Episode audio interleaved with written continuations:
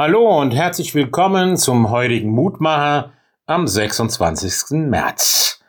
Wir hören aus dem Propheten Jeremia, Kapitel 2, Vers 21.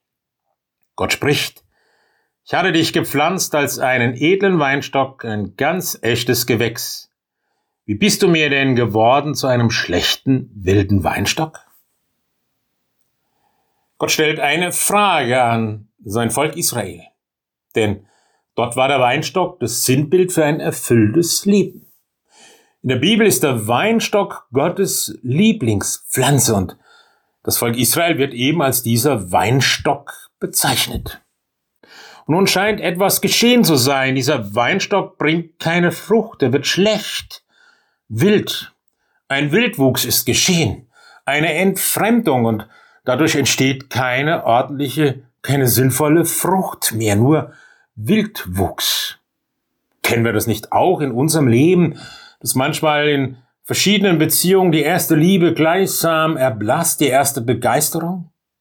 Das ist ja nicht immer schlecht, denn Liebe verwandelt sich im Leben.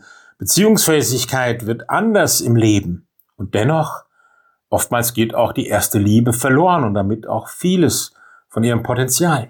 Auch in Glaubensfragen, die Begeisterung für Gemeinde, die Mitarbeit, das Dabeisein, wird im Laufe des Alltags in den Herausforderungen eher zweitrangig und verliert sich.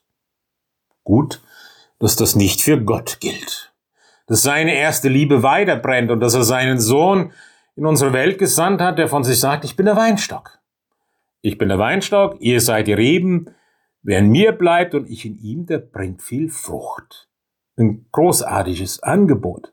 Gottes Liebe zu uns brennt weiter und Sie kann durch uns hindurchfließen, dass unser Leben Frucht bringt, dass wir unsere Berufung, unser Potenzial entfalten.